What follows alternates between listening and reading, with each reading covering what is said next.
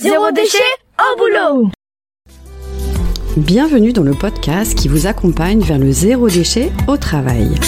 Vous êtes sensible à prendre soin de la planète, œuvrer pour diminuer les déchets à la maison, mais au travail, c'est le désastre. Gâchis de papier, d'emballage, indifférence des collègues, vous vous sentez démuni face à l'ampleur de la tâche. Alors, bonne nouvelle, ce podcast s'adresse à tous ceux qui souhaitent avancer de manière positive et concrète dans une démarche de diminution des déchets en entreprise. À travers ce podcast, vous allez découvrir des exemples inspirants d'individus qui font bouger les lignes au travail, des outils concrets pour réfléchir à la démarche et même partir à la rencontre de structures qui peuvent vous aider. Allez, place au sujet du jour. Bonjour à tous. Aujourd'hui, je voudrais vous parler d'un sujet qui me tient à cœur qui est l'éco-anxiété. Alors peut-être euh, en avez-vous entendu parler, peut-être le vivez-vous, en tout cas euh, moi je me sens pleinement concernée. Alors qu'est-ce que c'est exactement l'éco-anxiété? Sa définition, je t'ai recherché, c'est l'ensemble des émotions liées au sentiment de fatalité par rapport au réchauffement climatique et qui va causer des émotions fortes comme de la peur, de la tristesse ou de la colère et ça génère aussi de l'impuissance, voire de la culpabilité. Alors quelle en est la cause? C'est finalement l'état de la planète par rapport aux pollutions, au réchauffement climatique, aux extinctions de masse des populations animales. Mais je pense que c'est surtout alimenté par la surinformation, notamment qu'on peut retrouver euh, sur Internet, dans les réseaux sociaux, voire les médias. Et finalement, tout ça, ça cause une énorme euh, dose de stress. Alors, euh, par rapport à un stress, il y a quatre états qui existent pour faire face à un stress. Le premier état, alors imaginez, vous êtes face à une énorme araignée, le premier état, ça va être un état de sidération. On est complètement figé, euh, plus rien ne se passe. Le second état, ça va être de fuir. On va fuir cette énorme araignée. Troisième état, ça va être le combat. Euh, genre, on veut écraser l'araignée. Et dernier état, ça va être l'indifférence. L'araignée, ça génère aucun, euh, aucune émotion. Il y a des chercheurs canadiens qui, ont, qui donnent une grille de lecture euh, par rapport au stress et qui nous donnent le, moyen mnémotechnique qui est le ciné. Finalement, le stress se met en place quand il y a une perte de contrôle, quand on est face à une situation imprévisible ou face à de la nouveauté ou alors quand l'ego est menacé, c'est-à-dire par exemple qu'il y a une agression. Et finalement, on se rend compte que cet état de éco-anxiété va agir aussi bien sur notre perte de contrôle, le fait que cette situation soit imprévisible, qu'elle nous oblige à faire face à de la nouveauté et qu'on peut même avoir peur euh, pour notre euh, propre survie.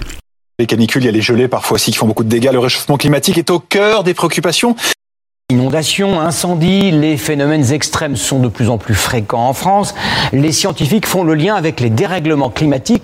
Les catastrophes naturelles pourraient s'intensifier avec des températures qui seraient en hausse de 4 degrés. 4 degrés, c'est le scénario le plus pessimiste des experts du GIEC. Eh bien, d'abord, l'hiver a des pluies violentes. Ces épisodes violents sont de plus en plus fréquents. Voilà, c'est ce qu'on entend un petit peu partout et qui nous est martelé à longueur de journée. Alors moi, toutes ces prises de conscience autour de l'état du climat, ça a généré une énorme tristesse. Ma prise de conscience, ça a été que finalement, en 2050, mes enfants auront mon âge, l'âge que j'ai aujourd'hui. Ben, je pense que mes enfants n'auront pas la même planète que nous avons, que j'ai la chance de, sur laquelle j'ai la chance de vivre. Euh, peut-être qu'ils n'auront pas le même accès à l'eau, le même accès à l'énergie ou au transport. Et ça, pour moi, ça génère une énorme tristesse. Alors, par rapport à tout ça, quelle était ma réaction? Ça a été vraiment, finalement, de, choisir de prendre soin de moi, d'écouter mes émotions. Alors, petit conseil, si vous-même vous avez des émotions trop importantes par rapport à, l'éco-anxiété, n'hésitez pas à les consulter euh, des professionnels qui peuvent vous accompagner sur euh, la prise en compte de vos émotions et puis de, de, vous aider à les soigner. Euh, ça a été aussi d'écrire sur mes émotions pour les écouter, les laisser partir. Ça a été aussi le choix de, de faire un, gros stop sur les informations négatives, donc de fuir les journaux télévisés et plutôt d'aller me nourrir de, de, situations, d'expériences positives, d'inspiration. alors je pense que ce podcast en fait partie, en tout cas c'est en toute ma volonté. je pense aussi à un autre podcast qui s'appelle Tout tourne rond sur cette terre, qui est un regard positif, bienveillant sur, sur l'état de notre planète et, ce qu'on ce qu'on peut apporter. Alors je vais aussi vous lire une petite fable euh, dans l'idée de prendre soin de nos combats et de nos pensées. Ça s'intitule La fable des deux loups. Un vieil homme raconte à son petit-fils Mon enfant, En chacun de nous se déroule une bataille entre deux loups. Le premier est bon et ne fait aucun tort. Il vit en harmonie avec tous ceux qui l'entourent et ne s'offense pas lorsqu'il n'y a pas lieu de s'enfoncer. Il combat uniquement lorsqu'il est juste de le faire et le fait de manière juste. Mais l'autre loup, celui-là, est plein de colère. La plus petite chose le précipite dans des accès de rage. Il se bat contre n'importe qui, tout le temps et sans raison. Il est incapable de penser parce que sa colère et sa haine prennent toute la place. Il est désespérément en colère et pourtant, sa colère ne change rien. Et je peux t'avouer qu'il m'est encore parfois difficile de vivre avec ces deux loups à l'intérieur de moi, parce que tous les deux veulent prendre le dessus. Le petit-fils regarde attentivement et longuement son grand-père dans les yeux et demande Et lequel des deux loups va gagner, grand-père? Le grand-père sourit et répond simplement Celui que je nourris. À l'image de cette fable, finalement, je trouve que mes émotions, ça a été un espèce de coup de pied au fond de la piscine. Vraiment euh, une source puissante euh, pour me donner l'envie d'agir et pour avancer. Et je constate que finalement, chacun est un petit maillon de la chaîne. Clairement, je ne serai pas la solution pour inverser euh, la crise climatique. Par contre, bah, ce que je peux apporter au monde est une petite pierre à l'édifice. Alors pour euh, ouvrir un peu cette façon de penser, euh, je vous invite à découvrir le livre Drawdown qui a été mis en place par Paul Hawken, qui s'est entouré de 70 chercheurs et qui ont, qui ont réfléchi ensemble à comment inverser le cours euh, du réchauffement climatique. Ils en ont transmis 80 actions autour de l'alimentation, de la construction, de l'énergie, une vraie feuille de route pour pouvoir mettre en place, que ce soit pour les États, les entreprises, les citoyens, pour pouvoir mettre en place un certain nombre d'actions pour inverser le réchauffement climatique. Un autre regard, c'est aussi de se dire qu'à partir du moment où il y a 10% de la population euh, qui inverse le cours de la société, ces 10%, font en effet bascule. C'est-à-dire qu'à partir du moment où on a ce poids de 10%, ces 10% vont être source de l'évolution de la société.